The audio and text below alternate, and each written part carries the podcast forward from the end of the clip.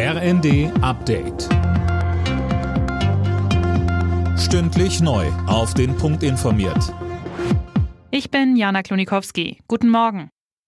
Nach dem Ende der Weltklimakonferenz hat die Bundesregierung weitere konkrete Maßnahmen gegen den Klimawandel angekündigt. Wirtschaftsminister Habeck nannte als ein Beispiel eine geplante Stromverbindung zwischen der EU und Marokko, um Ökostrom aus Nordafrika importieren zu können. Als einziges konkretes Ergebnis wurde ja bei der Weltklimakonferenz ein Entschädigungsfonds für Klimaschäden auf den Weg gebracht. Dazu sagte Entwicklungsministerin Schulze im ersten. Entwicklungspolitisch war das insgesamt ein Erfolg, aber wir müssen weiterkommen in der Frage der Reduktion der Treibhausgase. Und da geht es einfach zu langsam vorwärts. Da sind noch zu viele Blockaden. Und das ähm, gibt dieses gemischte Bild dann eben.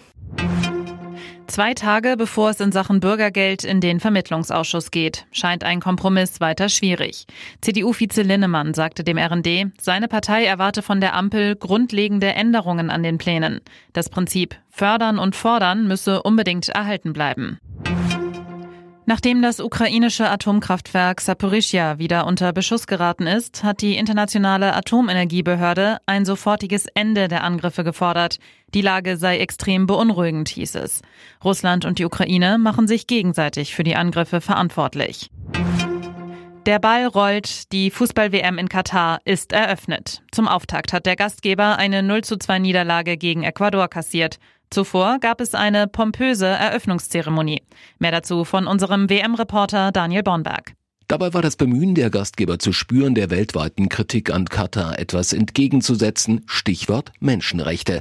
Themen wie Inklusion, Diversität und Toleranz spielten bei der Show eine Rolle. Als Stargast war Oscar-Preisträger Morgan Freeman dabei. Den offiziellen WM-Song Dreamers performte Jungkook von der südkoreanischen Popband BTS. Alle Nachrichten auf rnd.de